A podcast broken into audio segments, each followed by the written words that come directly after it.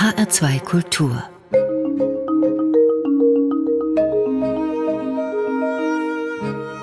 Doppelkopf Heute am Tisch mit Walter Kohl. Ich bin Ulla Atzert. Willkommen. Hallo, grüß Sie.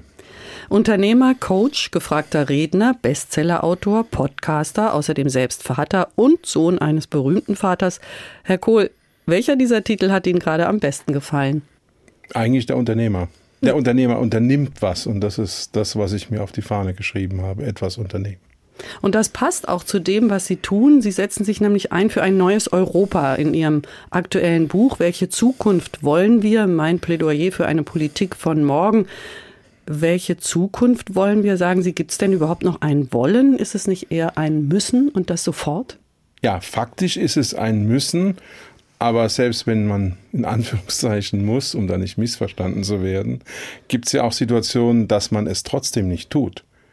Und das Wollen ist natürlich die viel stärkere Kraft, weil das kommt aus der Motivation, aus dem Einverständnis, aus dem Verstehen. Es ist jetzt notwendig, neue Antworten zu finden, weil eben die Dinge sich so weiterentwickelt haben, dass alte Antworten nicht mehr gültig sind. Und deshalb plädiere ich für Wollen. Sie fragen in dem Buch, wie man dauerhaft Frieden und Wohlstand in Deutschland und Europa sichern kann und wie man als Volkswirtschaft wettbewerbsfähig bleibt und wie wir den Klimawandel bewältigen. Das sind die Fragen, die Sie in Ihrem Buch stellen und beantworten. Und da beschreiben Sie Europa als ein Haus, in dem jeder so einen Platz finden soll. Ich frage mich, wie kommen wir denn klar in diesem Haus, um im Bild zu bleiben, wenn wir jetzt Mitbewohner haben, die die Türen schlagen und die Musik laut aufdrehen, während andere vielleicht friedlich miteinander leben wollen. Und ich nehme mal Orban, der die Türen schlägt und für ihn dann doch immer ein bisschen andere Regeln gelten als für die anderen. Ja, Sie haben es angesprochen. Die Regeln sind für alle gleich. Eine große Schwäche der EU ist die Ausnahmeritis. Ja. Und das kann nicht sein. Das haben sie in jeder Grundschulklasse, egal wo. Wenn einer Ausnahmeregeln hat, bricht die Disziplin zusammen. Die EU hat, wenn sie es will und wenn sie es konsequent durchzieht, die Sanktionsmechanismen. Und die einfachste Lösung, mit Herrn äh, Urban umzugehen, ist meiner Meinung nach Olaf, nämlich die Antikorruptionsbehörde. Und dann ist relativ schnell klar, dass er im Gefängnis sitzt und das löst das Problem aus meiner Sicht durchaus. Weil er hat ja ein kleptokratisches System mit Strohleuten aufgebaut, bedient sich hemmungslos beim Staat und bei EU-Subventionen. Ja, und solches Pseudo-Königreich, das muss gesprengt werden. Das ist undemokratisch. Da sind wir aber wieder beim Wollen. Wir haben ja gesagt, genau. das Wollen ist der bessere Begriff, weil der aus einer inneren Motivation herauskommt so wie sich die EU verhält, müssen wir ja annehmen, sie will nicht? Nein, die EU hat ein Riesenproblem, und zwar das Problem, dass sie letztlich keine Exekutivgewalt hat. Das sehen wir ja sehr deutlich, wenn wir uns mal zurückerinnern an die Finanz- und die Euro-Krise, dass am Ende der Rat, sprich die Staatsoberhäupter, das letzte Wort haben. Und das zweite Problem ist das Einstimmigkeitsprinzip. Stellen Sie sich vor, in Deutschland müsste der Bundesrat alle Gesetze mitbestimmen und das einstimmig. ja, Sie lachen. Ja, aber das ist die Realität in der EU. Das heißt, ein kleines Land, nehmen wir mal jetzt Malta oder ein baltisches Land, kann alles blockieren. Diese aus der Entwicklungsgeschichte, aus der Genesis der EU stammenden, nennen wir es mal Traditionen, überkommenen Wege, die müssen geändert werden. Und wenn wir das nicht ändern und wenn wir nicht vor allen Dingen Souveränität abgeben, dann wird die EU auf Zeit scheitern.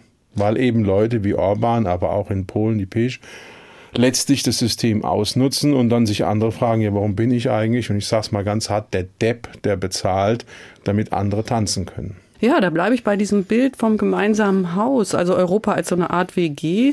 Da sind es dann immer dieselben, die die Küche aufräumen und die anderen, die eben vielleicht die Toiletten nicht putzen. Was muss denn passieren, damit die Demokratie nicht nur diese Laberveranstaltung ist bei Rotwein am WG-Tisch. Ja gut, das fängt ja schon bei der deutschen Politik an. Herr Schröder mit seinen Basta-Methoden war ja legendär im Zerstören von Vertrauen. Und wir erleben es jetzt auch, ich fange jetzt ganz bewusst bei uns in Deutschland an, wie doppelzüngig wir sind. Wir waren ja gerne der Zuchtmeister Europas im Kontext der Schuldenkrise. Aber jetzt, wo es um die jahrzehntelange verfehlte Politik, insbesondere von Leuten wie Frau Merkel, aber auch Herrn Steinmeier gegenüber Russland, Energieabhängigkeit und ähnliche Dinge mehr geht, da sind wir auf einmal vom Verhalten genau wie die Griechen vor 15 oder wie viel Jahren. Das heißt, wir haben auch letztlich ein Thema Glaubwürdigkeit, wir haben ein Thema Ehrlichkeit und wir haben ein Thema Konsequenz. Und die Frage, die sich stellt, ist die fundamentale Entscheidung, wollen wir nationalstaatlich bleiben, was leider Gottes in vielen Bereichen der Fall ist, oder erkennen wir an, dass sich eine neue Weltordnung herausbildet, eine multipolare Weltordnung, China, USA, vielleicht Russland, Indien. Und da können eben Kleinststaaten in Europa alleine nicht funktionieren. Und wenn wir das nicht akzeptieren, dann sehe ich ganz, ganz große Probleme auf einen sehr heterogenen Kontinent wie Europa zu kommen. Was wäre denn der erste richtige Schritt? Der erste richtige Schritt für mich wäre eine Verteidigungs- und Außenpolitikunion, in der wir ganz klar jetzt auch auf dem Hintergrund des Ukraine-Kriegs und des verbrecherischen Angriffs von Putin und seinen Vasallen auf die Ukraine, in dem wir eine gemeinsame, wirklich europäische Streitmacht aufstellen. Und zwar in den Bereichen Marine, Luftwaffe, Heer, aber auch Cyberdefense, ganz wichtig. Und indem wir nicht mehr zulassen, dass durch diese Klein-Klein-Politik erstens enorme Ressourcen verschwendet werden und natürlich auch enorm an Schlagkraft verloren wird. Und wie soll der erste Schritt beginnen? Setzt sich dann die Ampelkoalition in ein Hinterzimmerchen? Wird da erstmal miteinander solidarisch statt immer noch für Wahlkampf irgendwie zu plädieren mit irgendwelchen Dingen, die raustrompetet werden. Wie sieht es konkret aus? Soll Olaf Scholz seine Mannen zusammentrommeln und sich dann erstmal im Kleinen zusammenschließen?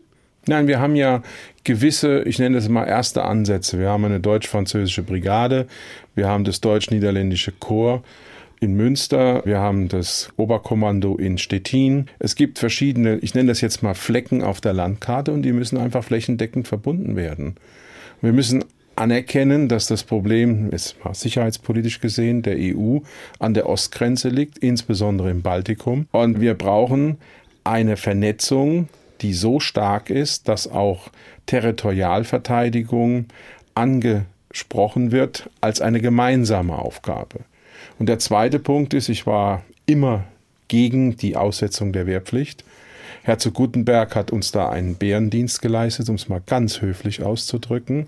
Wir haben keine Fähigkeit in der Breite. Schauen Sie sich ein Land wie Finnland an. Finnland hat weniger Einwohner wie Hessen, kann aber mehrere hunderttausend Reservisten innerhalb von 72 Stunden mobilisieren, flächendeckend Terrain sichern.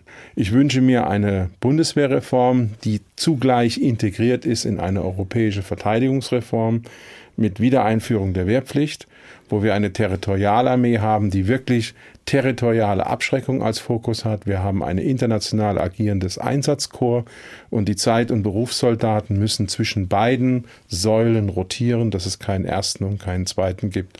Genau das habe ich auch 2019 schon in meinem Buch geschrieben, Anfang 20 veröffentlicht. Nur damals war das sehr unpopulär. Hm. Das Wissen ist ja auf dem Markt, aber das Wissen setzt sich nicht durch. Das, was Sie hier kurz skizzieren, ist aufeinander aufbauend eine mögliche Strategie. Sind es Kommunikationsfehler, dass das bei dem normalen Deutschen, der normalen Deutschen nicht ankommt? Nein, es ist überhaupt kein Kommunikationsproblem. Es ist ein Problem anzuerkennen, dass die Lage so ist, wie sie ist und dass sie nicht so ist, wie sie gerne hätte. Wir erleben jetzt auch in anderen Bereichen, Stichwort Klimawandel, dass die Realitäten uns ein- oder sogar überholen. Und jetzt zurück zur Sicherheitspolitik die ich als eine erste große Säule europäischer Integration verstehen würde. Die zweite ist eine gemeinsame Finanz- und Steuerpolitik. Das ist halt unbequem. Bequemlichkeit kann ja nicht der einzige Grund sein, warum man etwas nicht ändert. Ist es so banal? Sind wir zu faul, uns zu ändern? Ich weiß nicht, ob wir zu faul sind. Uns geht es insgesamt sehr gut. Und viele haben noch nicht verstanden, dass Kiew näher an Berlin liegt wie Rom. Wenn es aber doch diese Hemmungen gibt, sich zu ändern. Was muss denn passieren? Also muss das Damoklesschwert schon auf der Kopfhaut ankommen, damit wir uns wirklich ändern? Es reicht ja nicht, wenn sich in der Politik der ein oder andere schlau äußert. Es geht ja darum, dass eine große Veränderung, eine tatsächliche Zeitenwende eintritt. Wie hart muss es einen treffen? Noch härter als jetzt? Bis jetzt ist ja wenn man jetzt mal von den Energiepreisen, Inflation absieht, die Betroffenheit in Deutschland im Rahmen des Ukraine-Kriegs sehr begrenzt. Die Leute fahren in Urlaub, die Urlaubsziele sind ausgebucht, dann ist es halt in Anführungszeichen weit weg. Und das ist ein Irrtum. Das ja. ist genau der gleiche Fehler, den die Franzosen und die Engländer Ende der 30er Jahre gemacht haben mit Adolf Hitler, wo sie gesagt haben, okay, Rheinland 36 ist okay, Sudetenland auch, dann haben wir München, dann kam auf einmal die Resttschechei und am 1. September 1939 kam der Angriff auf Polen. Na, mit Putin ist es ja ähnlich. Es ist ja auch nicht so, dass das auf einmal ein Einmarsch in der Ukraine gewesen ist, ist sondern es Weg. hat sich ja dorthin entwickelt und man hat die Augen verschlossen. Aber da komme ich nochmal auf die Kommunikation. Es ist ja fatal, wenn Fakten zwar bekannt sind, aber nicht durchdringen. Also ich denke doch, dass es ein Kommunikationsproblem ist, was wir haben, weil Argumente ja auch nicht gekannt werden. Entschuldigung, da muss ich widersprechen. Die Argumente sind alle da. Jeder, der Google benutzen kann, kann die Argumente finden. Das ist ja auch mir gelungen in meinem Buch 2019 und interessant, Kommunikationsproblem. Ich habe ja mein Buch unter anderem auch im ZDF und in ARD vorgestellt und die Redakteure damals haben gesagt, Herr Kohl, aber dieses Thema, das System Putin ist unser Gegner, was ja die Überschrift dieses Kapitels ist, äh, das wollen wir aussparen, das können wir unseren Hörern, Zuschauerinnen nicht zumuten. Also es hat meiner Meinung nach viel mehr was mit Zeitgeist zu tun. Es ist nicht positiv genug, was Sie sagen, und das will man da nicht hören. Es ist dann zu negativ. Nein, nein, der Zeitgeist heißt ja nur, was akzeptieren wir, was akzeptieren wir nicht. In den 70er Jahren war ich in Ludwigshafen im Gymnasium, im Karl-Bosch-Gymnasium, im BSF-Gymnasium. Luftlinie zwei Kilometer von den Schornsteinen. Da war es selbstverständlich, dass gelbe, grüne oder blaue Schlieren auf den Fenstern außen waren und dann hat man gelüftet, weil Schornsteine müssen qualmen. Das ist Wohlstand. Das ist 1975, 78. Der Wein war damals eine absolute Kloake. Das wurde damals akzeptiert. Hm, Heute ist es überhaupt nicht mehr akzeptabel und Sie können im Rhein schwimmen, was ich übrigens auch gerne mache. Will heißen, der Zeitgeist ist aus meiner Sicht das Entscheidende und Zeitgeist bedeutet eben auch die bewusste Auseinandersetzung mit etwas. Heute sind Themen gesellschaftlich völlig normal, die vor 30, 40 Jahren völlig undenkbar waren. Aber Sie schreiben in Ihrem Buch, Herr Kohl, ja auch von einem Mentalitätswandel. Ist es das, was Sie meinen mit dem Zeitgeist? Ist es die Mentalität, die sich ändern muss und dann ändert sich auch der Zeitgeist? Es ist ein Wechselspiel. Das, was ich mit Mentalitätswandel bezeichne, ist die Anerkenntnis, dass wir keinen Free Ride haben. Oder um es mal schön neudeutsch auszudrücken, there is no free lunch. Freiheit muss verteidigt werden. Das gilt auch für die Freiheit im Inneren. Das ist ja genau die Grundlage eines funktionierenden Hauses. Wenn einer in der Wohngemeinschaft dieses europäischen Hauses, und übrigens Russland gehört für mich in das europäische Haus, mhm. das ist nicht nur die EU, ja, wenn in dieser Wohngemeinschaft einer eben immer den Saubär macht, dann wird das nicht funktionieren. Dann muss es entweder krachen, er muss ausziehen, oder man findet einen Weg, dass er eben sich ändert. Was in jedem Kindergarten funktioniert, beziehungsweise von den Erzieherinnen und Erziehern eingefordert wird, funktioniert im großen Haus der EU offensichtlich nicht. Welche Zukunft wollen wir? fragt Walter Kohl in seinem aktuellen Buch und er gibt auch Antworten auf diese schicksalhaften Fragen. Was wir noch tun müssen, darüber reden wir gleich nach der ersten Musik. Sie haben sich Paranoid von Black Sabbath gewünscht im Doppelkopf in HR2 Kultur mit Ulla Azad. Warum diesen Song? Weil ich ein Rockmusikfan bin und ich habe mir gedacht, wenn ich jetzt ein solches anregendes Gespräch mit Ihnen habe, setze ich gleich mal einen Gegenpunkt. Dann freuen wir uns auf Paranoid von Paranoid. Paranoid, ja. Dankeschön. Paranoid von Black Sabbath. Heavy Metal aus den 70ern.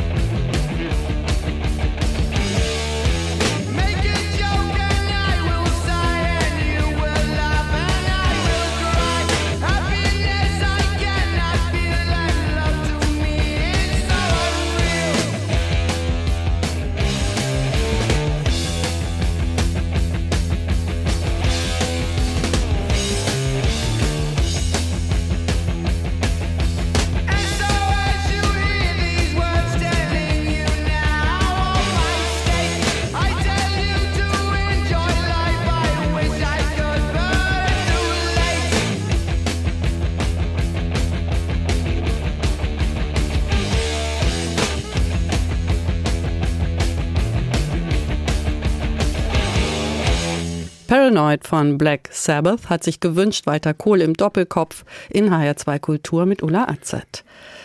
Herr Kohl, Verantwortung übernehmen für das, was man tut oder eben auch lässt, das zeichnet ja eigentlich das Erwachsensein aus. Und ich habe in einer Metastudie gelesen vom Gallup-Institut, da geht es darum, zusammenzufassen, was junge Menschen um die 30 im Beruf von ihrem Boss erwarten. Und er soll sie coachen, also Situationen schaffen, in denen das individuelle Leben und der Job zusammenpassen. Verantwortung für das eigene Leben übernehmen, das kommt da gar nicht vor. Und 71 Prozent der Befragten würden sogar mit weniger Lohn zufrieden sein, wenn die individuellen Wünsche berücksichtigt werden. Das klingt für mich nach Ponyhof. Wie gut ist man mit so einer Haltung für die Zukunft aufgestellt? Also vorab, ich bin ja selber Coach und mein Verständnis von Coaching ist genau das Gegenteil. Das ist fordern und fördern. Das Thema Ponyhof hat sich für mich vor vielen Jahren erledigt, weil ich lange in Ostasien tätig war. Meine Frau ist Koreanerin, wie Sie wissen. Wir haben ein deutsch-koreanisches Unternehmen geführt und was dort an Wettbewerb und auch an besser können heute schon stattfindet und morgen sein wird, da können wir unser Ponyhofdenken komplett vergessen, abschminken. Dementsprechend sage ich, wir stehen in einem globalen Wettbewerb um Ressourcen, um Märkte, um Erfolge und wenn das junge Menschen nicht sehen wollen, dann können sie das vielleicht eine Weile sich leisten, aber irgendwann wird sie es einholen. Die Vorstellung, dass man auf Dauer sozusagen mit einer Art minimalistischen Ansatz durchs Berufsleben kommt, halte ich weder für erfüllend, weil Arbeit kann ja auch Spaß machen. Meine Arbeit macht mir Spaß. Leistung kann Spaß machen. Leistung ist nichts Schlechtes. Leistung ist was Gutes in meinen Augen. Und so wie im Sport sollte man eben auch versuchen, in die Medaillenringe zu kommen. Meine Einschätzung, und das ist auch die Einschätzung, die ich erlebt habe als Vorgesetzter auch von jungen Menschen, ist, die wollen ja auch was leisten. Aber es muss sinnvoll sein. Es muss etwas sein, wo sie abends daheim sagen können oder im Freundeskreis, hör mal, das habe ich heute so und so gemacht. Es gab den und den Stress. Und mein Chef hat so und so mit mir das besprochen. Und wenn wir den Menschen in die Mitte unseres Denkens und auch vor allen Dingen unserer Kommunikation stellen, wenn wir das Persönliche vom Sachlichen trennen, also die ganz altmodischen Führungsgrundsätze letztlich nutzen, dann sehe ich überhaupt kein Problem. Ja, mich hat halt erstaunt, dass es so klingt, als ob man keine Verantwortung übernehmen will für sein Leben. Und wir waren ja vorhin auch schon bei der Sache, dass wir Verantwortung dafür übernehmen müssen, wie es jetzt mit uns weitergeht, mit uns als Gesellschaft, mit uns als Einzelnen, mit uns in der EU, mit uns in der Welt. Wie ist es mit der Verantwortung? Werden wir nicht erwachsen? Bleiben wir Kinder? Wollen wir das nicht übernehmen? Ich bin jetzt in mehreren Startups beteiligt. Das sind junge Leute, Altersklasse zum Teil meiner Kinder. Die übernehmen sehr viel Verantwortung, die nehmen auch hohes Risiko, die akzeptieren monatelang kein Gehalt, weil wir eben noch nicht so weit in der Entwicklung sind. Ich halte es für sehr, verzeihen Sie es, wenn ich so sage, oberflächlich, diese Betrachtung. Es gibt immer Menschen, die scheuen die Verantwortung. Das war aber früher schon genauso. Ich glaube nicht, dass sich das grundsätzlich verändert hat. Die wesentliche Frage ist, und das ist jetzt auch die Frage für viele Unternehmen, haben wir ein Maß an Überbürokratisierung, an Überstrukturierung erreicht, dass man sich selber lähmt? Und wenn Menschen erkennen, dass das, für das sie arbeiten, sinnhaft ist, dann haben sie eine Wahnsinnsenergie in jedem Unternehmen. Und das ist völlig unabhängig von der Altersklasse. Sie gehen in Ihrem Buch ja auch darauf ein, auf diesen Behörden- und Bürokratie-Wahnsinn. Was muss denn da als erstes passieren? Ja, schmeißen wir mal die Hälfte aller Vorschriften weg. Nehmen wir das Beispiel Bauvorschriften. Die haben sich vervierfacht im Volumen. Das sind jetzt 20.000 Vorschriften zum Teil. Es ist einfach absurd, dass wir uns ein Steuersystem leisten, das letztlich keiner mehr durchschaut. Es ist völlig absurd, dass alles und jedes geregelt werden muss in Deutschland. Aber liegt das nicht genau daran, dass man keine Verantwortung übernehmen will?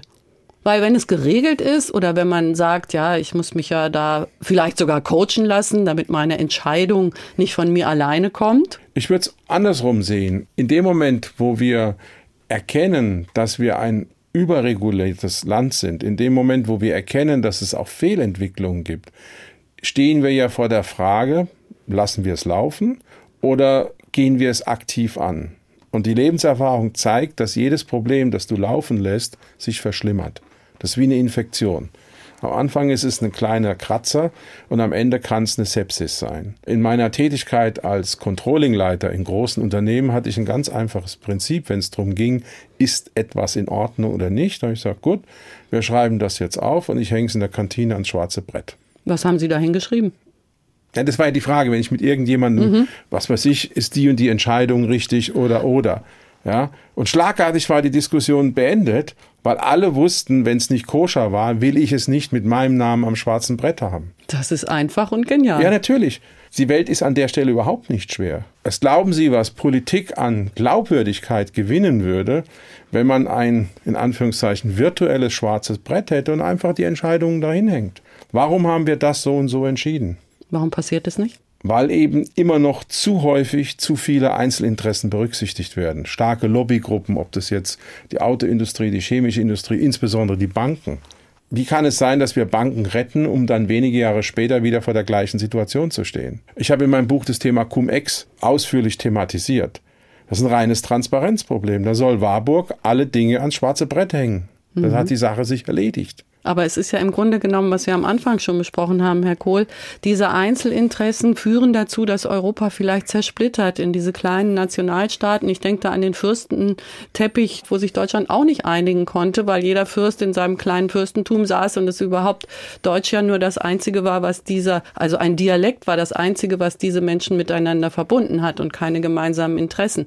Vielleicht können wir Deutschen das einfach nicht. Wir können das sehr gut. Es hat ja nur drei Einigungskriege gebraucht. Und das ist ja genau das Problem, was wir heute haben. Putin ist an dieser Stelle ein Fingerzeig.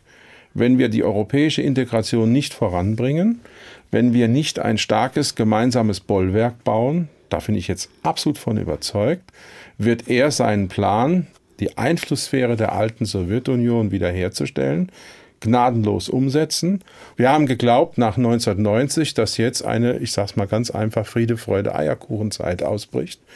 Das hat sich absolut nicht so dargestellt. Wir waren sehr bequem in Deutschland in den 70er und 80er Jahren, weil halt der große Bruder Amerika die schützende Hand über uns gehalten hat. Dem ist nicht mehr so. Aber da sind wir eigentlich wieder bei der Bequemlichkeit und ja. dass man aus der Komfortzone nicht heraus Richtig. will, weil es eben so lange Ponyhofmäßig oder Friede, Freude, Eierkuchenmäßig vorangegangen ist. Ja, es ist nicht nur der Ponyhof, sondern, das will ich nochmal ganz ausdrücklich sagen, es ist auch die Desinformationspolitik von Frau Merkel. Dann sind wir bei dem Kommunikationsproblem. Nee, das ist mehr, das ist Manipulation. Ich empfinde die Jahre von Frau Merkel, das habe ich aber auch schon 2017 gesagt, insofern kann ich es auch 2022 sagen, als eine Zeit, massiv verlorener Chancen. Wir haben die Eurokrise nicht gelöst, wir haben die Abhängigkeit gegenüber Russland geschaffen, wir haben die europäische Integration bestenfalls zum Stillstand, wahrscheinlich nach hinten gedreht, wir haben die Nachhaltigkeit verschlafen. Ja, und an diesem Erbe werden wir noch lange tragen. Und ob wir das dann am Ende hinbekommen, in ein gemeinsames, starkes Europa zu kommen, das kann ich nur hoffen. Mehr kann ich dazu nicht sagen. Wir springen nochmal in die Geschichte. 1982, da waren Sie 19 Jahre alt. Die Mauer stand noch und Sie haben Ihr Abitur in der Tasche, sind Reserveoffiziersanwärter bei der Jägereinheit der Bundeswehr, bevor sie dann 1985 nach Harvard gehen und Volkswirtschaft und Geschichte studieren. 1982 ist Karat aus der damaligen DDR erfolgreich unterwegs mit dem Titel Der blaue Planet. Ja. Das ist einer Ihrer Musikwünsche und Sie haben dazu gesagt, es muss unbedingt das Original sein. Warum? Ja, erstens, weil die Zeit Ende 70er, Anfang der 80er hat für mich sehr, sehr viel Ähnlichkeit. Es war auch wieder Weltuntergangsstimmung damals, Nostradamus 1984, NATO-Doppelbeschluss, die Angst vor dem nuklearen Vernichtungskrieg, die berühmten Menschenschlangen in Bonn, Hofgartendemonstration, das haben wir auch als Familie alles massiv abbekommen. Und der Text dieses Liedes ist für mich brillant. Weil wenn wir jetzt genau zuhören, dann sehen wir, dass 1982 Menschen in der DDR, die ja unter einer extremen Oppression gelitten haben, die verfolgt, kontrolliert, gegängelt, eingesperrt worden sind, genau das gesagt haben, was wir heute eigentlich brauchen. Der blaue Planet von Karat, gewünscht von Walter Kohl im Doppelkopf mit Ulla Azad in H2 Kultur.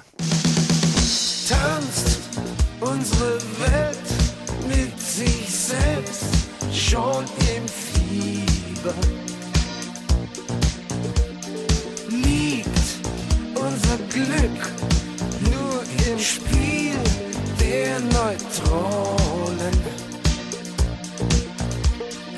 Wird dieser Kuss und das Wort, das ich dir gestern gab, schon das letzte sein?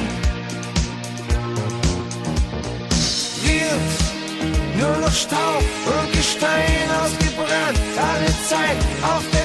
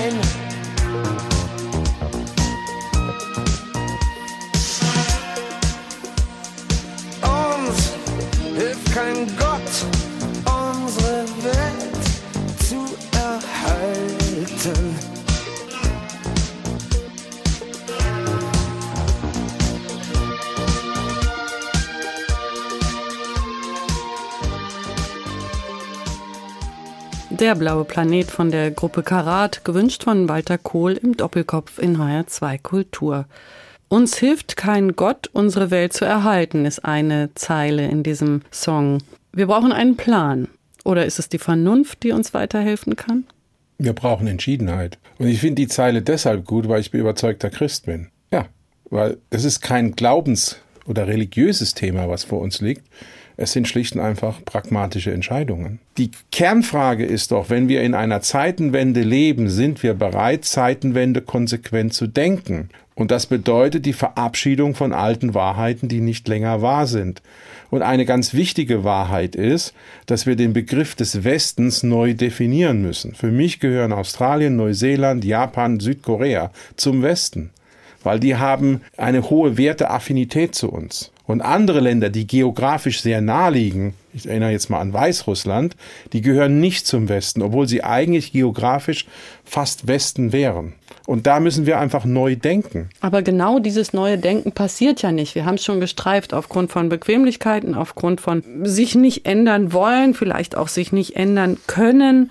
Und sie legen das so dar wie so eine Strecke, die wir einfach gehen können. Ja, können wir sie denn nicht gehen? Natürlich können wir sie gehen. Wir haben ja sowohl das Geld als auch die Möglichkeiten. Wenn wir über Nacht eine Commerzbank retten können mit einem wievielstelligen Milliardenbetrag, dann können wir das auch. Es wird nicht passieren weil wir zu viele Klein-Klein-Interessen haben, denen immer weiter nachgelaufen wird. Und da äh, haben Sie ja recht mit dem, was Sie sagen, auch in Ihrem Buch schreiben. Aber ich möchte ja gerne, dass diese Zeitenwende, von der gesprochen wird und für die Sie auch Punkte vorlegen, wie wir sie erreichen können, dass die publik wird. Darum sitzen wir auch hier zusammen. Genau. Und vielleicht hört ja jemand das und sagt, wow, da sind gute Ideen dran. Lass uns das weitermachen. Mehr als in Anführungszeichen Werbung für diese Ideen machen kann ich ja nicht dann sehen wir es als Stein, der ins Wasser fällt und seine Kreise zieht, die immer größer werden. Das wäre meine Hoffnung. Und es geht ja nicht darum, dass es meine Idee ist, es geht darum, dass wir eine Lösung finden. Herr Kohl, wenn Sie nicht die Biografie hätten, die Sie nun mal haben und die Sie ja auch sehr eindrücklich in einem früheren Buch schon beschrieben haben, Leben oder gelebt werden, was wäre denn jetzt Ihr Lieblingsleben? Die Frage stellt sich mir nicht.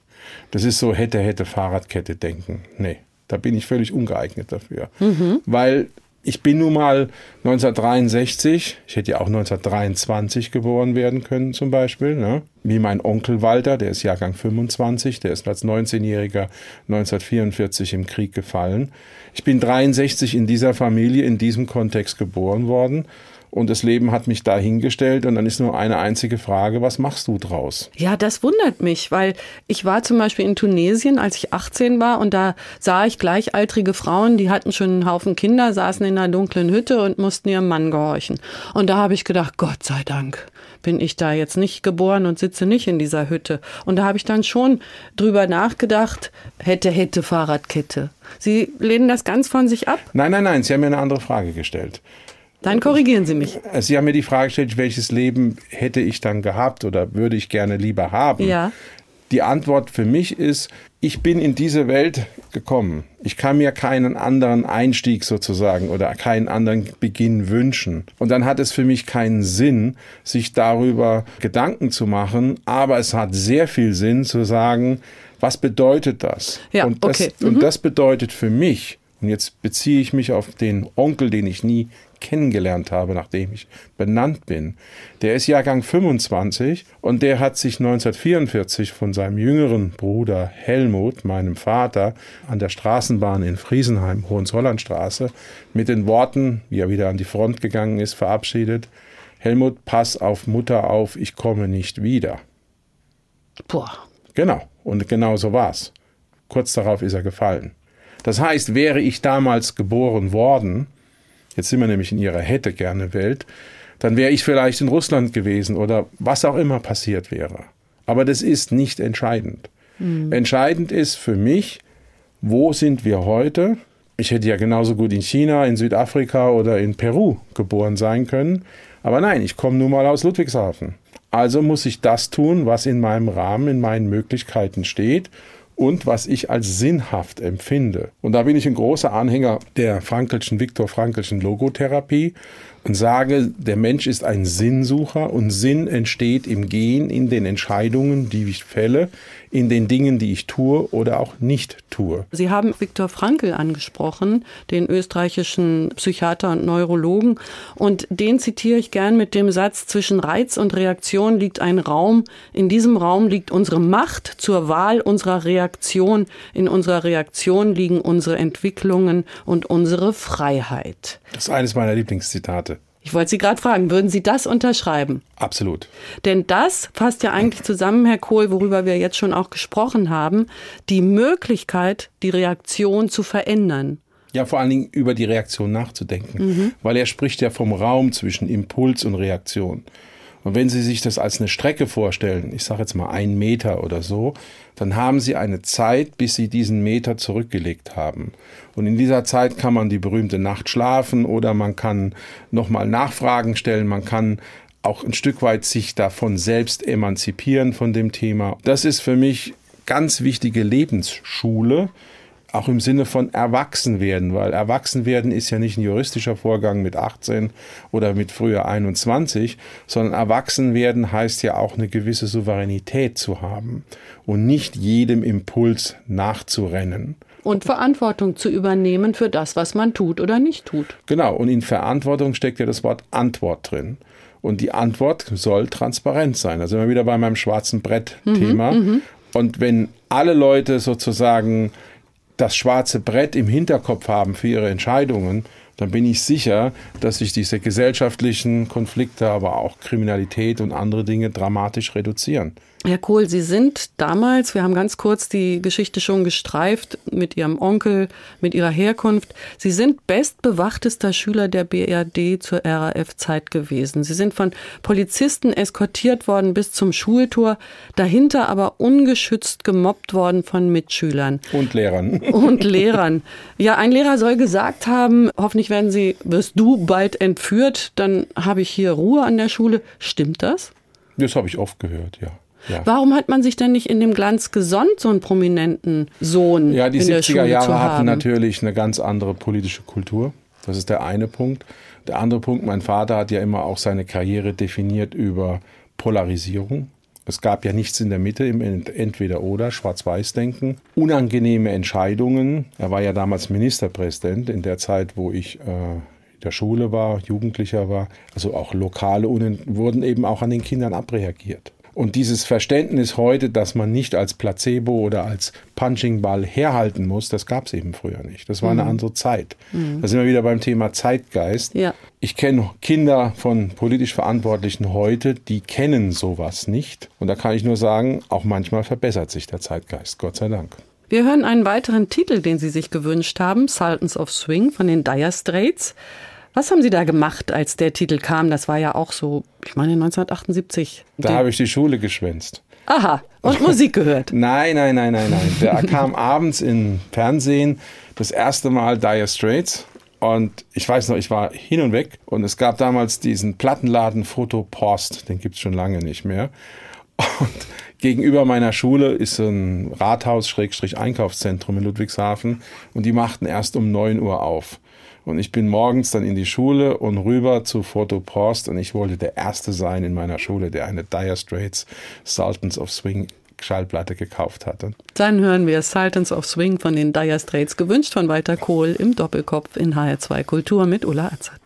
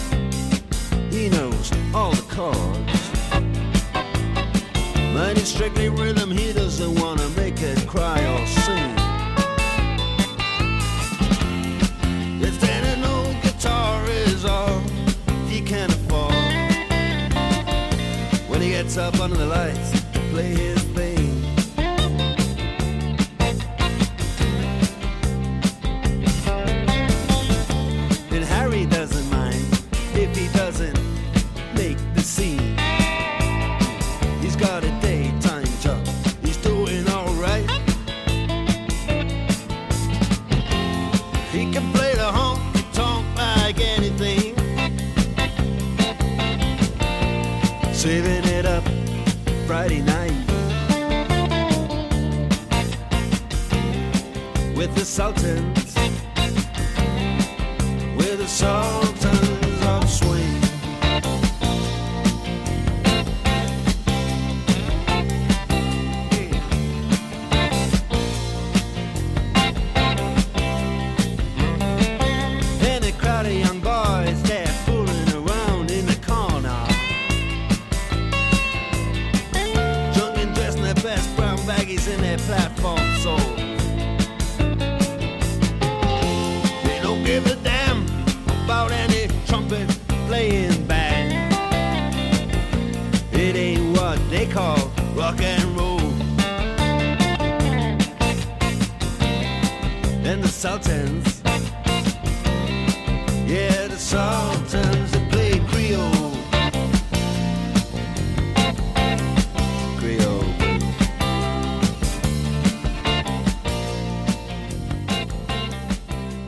Of Swing von den Dire Straits. Gewünscht hat sich das Walter Kohl. Er ist heute zu Gast im Doppelkopf mit Ulla Azert. Und vor dem Song haben wir gehört, er wollte der Erste sein, der die Platte hat. Und dafür hat er sogar die Schule geschwänzt. Jetzt frage ich natürlich, Herr Kohl, hat's geklappt? Waren Sie der Erste? Es hat geklappt und in den Partys danach war ich immer der Mr. Dire Straits.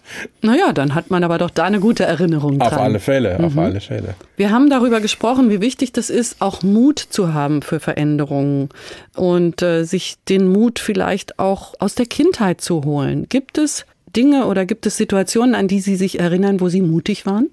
Es gibt eine Situation, die mich sehr geprägt hat. Das war rund um meinen 16. Geburtstag. Wir waren ja damals durch den RAF-Terrorismus unter extremster Bewachung. Das ging so weit, dass auch Polizeibeamte Angst hatten, bei uns am Haus Dienst zu tun. Wir haben ja mehrere hundert Morddrohungen gehabt. Ganz schwierige Zeit. Und ich habe mit 16 entschieden, dass ich alleine mit meinem Moped fahren will. Oh. Und habe letztlich unterschrieben, wenn es dann soweit ist, dass ich entführt werde, dass ich sozusagen auch keine Ansprüche habe. Als 16-Jähriger. Ja, das habe ich durchgesetzt damals. Wer hat Ihnen den Zettel vorgelegt? Das war mit dem BKA, im Bundeskriminalamt. Und das war jetzt kein formaler Zettel, sondern das war eine klare Abrede. Ich verantworte, jetzt sind wir wieder bei unserem Thema von vorhin, ich verantworte diese Entscheidung. Ich habe mich für die Freiheit und für das Risiko entschieden. Und in meinem späteren Leben gab es immer wieder Situationen, in denen ich sehr, ich nenne das jetzt mal grundsätzliche Weichenstellungen zu entscheiden hatte. Gehe ich so oder so? Und ich habe mich immer für die Freiheit und immer für die Eigenverantwortung entschieden. Und das war nicht immer leicht. Es gab auch Phasen, die sehr, sehr schwer waren. Aber in der Summe, wenn ich jetzt zurückblicke, ich werde nächstes Jahr 60, dann war es doch in der Regel die richtige Entscheidung. Wo sind Sie hingefahren mit dem Mofa oder dem Moped? Es war ein 50er Vespa-Roller mit einer Rekordgeschwindigkeit von knapp 50 frisiert. muss man sich vorstellen. Ne? Ich bin bei uns in der Gegend, also in der Vorderpfalz rumgefahren. Wir haben aber auch Touren gemacht in Pfälzerwald und so. Und das war einfach so ein Geschmack von Freiheit. Mein Helm aufgezogen. Übrigens, ich war gleich der einzige Schüler in Rheinland-Pfalz, der einen Helm hatte, wo auf der Rückseite des Helms ein NATO-Aufkleber war. Weil ich war damals überzeugt, im Kontext des Nachrüstungsbeschlusses, Doppelbeschlusses, dass es richtig ist, den durchzuziehen. Ich habe auch eine Facharbeit in der 11. Klasse, also damals 25 Seiten Paper sozusagen geschrieben, was mein erster, in Anführungszeichen, recherchierter großer Aufsatz war. Und mir war klar, wir brauchen diesen Beschluss. Und das war überhaupt nicht populär in meiner Schule. Das denke ich mir. Ich habe auch Kriegsdienstverweigererberatung gemacht, habe auch viele Leute durchgebracht, weil das System, wenn man es mal verstanden hat, kann man es auch austricksen. Aber das war dann auch für mich eine bewusste Entscheidung zu sagen, ich gehe zur Bundeswehr, ich werde Reserveoffizier und ich werde Reserveoffizier in einer Kampfeinheit im Jägerbataillon 542. So. Und habe in Hammelburg meine Reserveoffiziersausbildung damals an der Kampftruppenschule 1 gemacht. Für mich war klar, dass diese Entscheidung mit 16, jetzt bin ich frei, mit dem Risiko, das bei mir liegt. Und das setze ich auch gegen meine Eltern durch. Meine Mutter war also alles andere als happy über diese Entscheidung. Das können Sie sich vorstellen. Mhm. Aber ich habe gesagt, das ist so. Das ziehe ich jetzt durch. War Verantwortung übernehmen ein Wert in Ihrer Erziehung? Ja, natürlich. Weil ja jeder politisch Handelnde übernimmt Verantwortung. Er drängt sich ja förmlich in die Verantwortung. Und jetzt mal bezogen auf meine Jugend. Mein Vater ist 1969, da bin ich eingeschult worden, da war ich sechs Jahre alt, Ministerpräsident geworden. Er war damals der jüngste Ministerpräsident. Ministerpräsident wird man nicht über das Arbeitsamt, da muss man lange und hart für kämpfen. Und das ist natürlich die Suche nach Verantwortung. Und Macht? Macht natürlich auch. Politik ohne Macht geht nicht. Macht als Gestaltung oder Macht als Hierarchieinstrument? Beides. Macht ist ja auch immer ein Stück weit persönliche Befriedigung. Und je nach Persönlichkeitsstruktur braucht der eine mehr, der andere weniger Gefühle für Macht und von Macht. Das ist ganz unterschiedlich. Bleiben wir noch ein bisschen bei Mut und Freiheit. Den Mut haben Sie auf der Vespa bewiesen. Ich stelle mir das gerade vor, wie Sie darum geknattert sind. Freiheit als Wert, auch in der Jugend und Kindheit schwer zu leben, weil Sie waren ja so überwacht und so eingekastelt. Gab es trotzdem was, wo Sie sich Freiheiten nehmen konnten, außer diesem Ausflug mit der Vespa?